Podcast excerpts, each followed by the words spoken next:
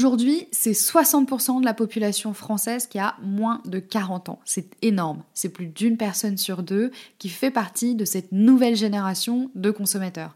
Alors bonne nouvelle, comme on le disait tout à l'heure, ils sont plus nombreux, mais du coup, il faut davantage s'intéresser à ce en quoi ils croient. Je crois qu'il existe, pour tous les vignerons français, des opportunités de croissance encore insoupçonnées.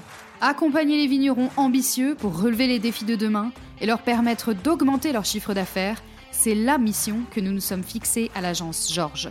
Dans ce podcast, nous décryptons les méthodes marketing, de communication et de vente d'aujourd'hui qui vous rapprocheront de vos consommateurs cibles et assureront votre succès. Je suis Juliette Bory, fondatrice de l'agence Georges, et voici notre podcast. Au lendemain de Wine Paris, il y a un chiffre qui est sur toutes les lèvres, c'est celui qui concerne la baisse de la consommation de vin en France. Alors c'est vrai, depuis les années 2000, c'est moins 69% de volume consommé en France par an et par habitant. C'est une baisse considérable. Néanmoins, je suis convaincue que cette baisse est une réelle opportunité pour les producteurs de vin. La consommation de vin, elle chute en France depuis les années 60 parce qu'on a changé de modèle de consommation. Le vin, à l'origine, est un produit de consommation courante, un produit que l'on consomme quotidiennement en quantité égale, voire supérieure à l'eau. Aujourd'hui, ce n'est plus le cas. La typologie de consommateurs a changé, les méthodes de consommation ont également changé et il faut faire avec. Il faut s'adapter et savoir faire preuve de résilience. À l'époque de mes grands-parents, on réalisait un achat quotidien. Le vin était quelque chose que l'on buvait à table à chaque repas. Dans ce cas-là, on réalise un achat de raison comme on achèterait des œufs ou du jambon. Lorsque l'on fait un achat de raison, on est principalement intéressé par le meilleur rapport qualité-prix que l'on va pouvoir trouver. Aujourd'hui, la consommation de vin est beaucoup plus exceptionnelle. Elle se fait en plus petite quantité, moins souvent, pour des événements particuliers, des moments de rencontre, de partage en famille et d'événements conviviaux. L'avantage, c'est que du coup, il ne s'agit plus ici d'un achat rationnel, c'est un achat émotionnel, voire identitaire. Et lorsque l'on fait un achat émotionnel, on ne regarde pas uniquement le prix, puisque l'on achète autre chose, on achète plus qu'un bon rapport qualité-prix. Si vous voulez être efficace, il faut donc s'intéresser à comment pouvoir susciter ces émotions chez vos acheteurs potentiels et qu'est-ce qu'ils ressentent, qu'est-ce qu'ils ont besoin de ressentir, quelles sont leurs craintes, leurs besoins, etc. Cette déconsommation de vin est une opportunité pour tous les producteurs, c'est une opportunité de faire différemment.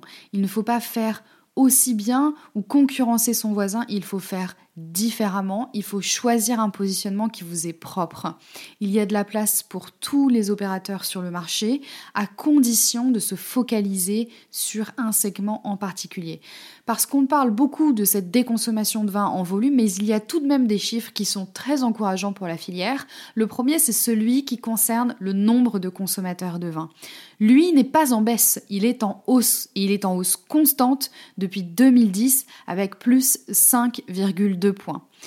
On, on, consomme moins en volume, mais en revanche, on est plus nombreux à consommer et ça, c'est une bonne nouvelle. Le second chiffre dont je voulais vous faire part, c'est celui qui concerne l'adhésion aux valeurs d'un producteur. Aujourd'hui, plus de 70% des consommateurs ont besoin de s'identifier et d'adhérer à un discours, à des valeurs, à des engagements soutenus et défendus par des producteurs.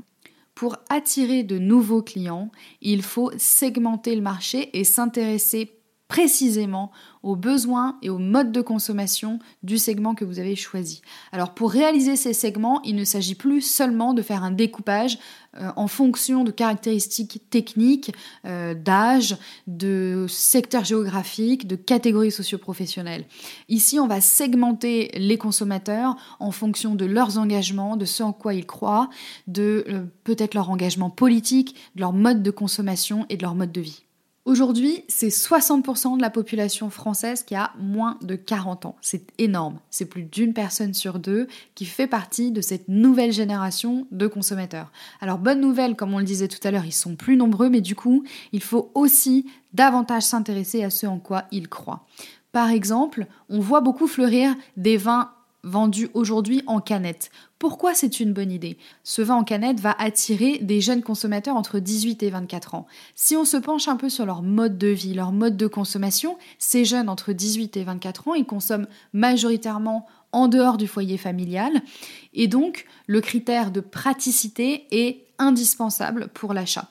Un, ils ont besoin d'être stimulés visuellement avec des packaging colorés.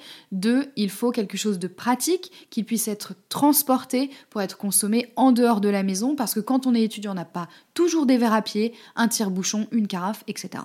Ce n'est pas parce qu'on s'intéresse à une nouvelle typologie de clients que l'on va nécessairement se désintéresser de ces clients traditionnels. Tout d'abord parce qu'on peut avoir des produits divers et variés au sein d'une même gamme à condition que ces produits aient été analysés et pensés pour un segment en particulier. Un produit égale un message égale une cible. Il y a encore des consommateurs traditionnels de vin et particulièrement de vin rouge qui ont besoin d'être intéressés par des vins euh, dans lesquels ils vont se retrouver parce qu'ils vont leur euh, suggérer des émotions familières, rassurantes, réconfortantes. Mais si vous faites le choix de vous intéresser à cette cible, vous ne pourrez pas, avec le même produit, tenter d'intéresser une cible beaucoup plus jeune, entre 18 et 24 ans par exemple. La méthode du succès pour tous les vignerons aujourd'hui, c'est de capitaliser sur ce qui fait votre identité propre. Quelles sont vos singularités? Quels sont les engagements en quels vous croyez? Quelles sont les valeurs que vous défendez? Comment est-ce que vous produisez votre vin? Pourquoi? Surtout, faites-le savoir et ne faites aucun compromis parce que vos clients n'en font pas non plus. Vous n'intéresserez peut-être plus ceux que vous intéressiez auparavant, mais vous intéresserez et beaucoup plus fortement une cible qui sera parfaitement alignée avec vos valeurs, avec ce en quoi vous croyez.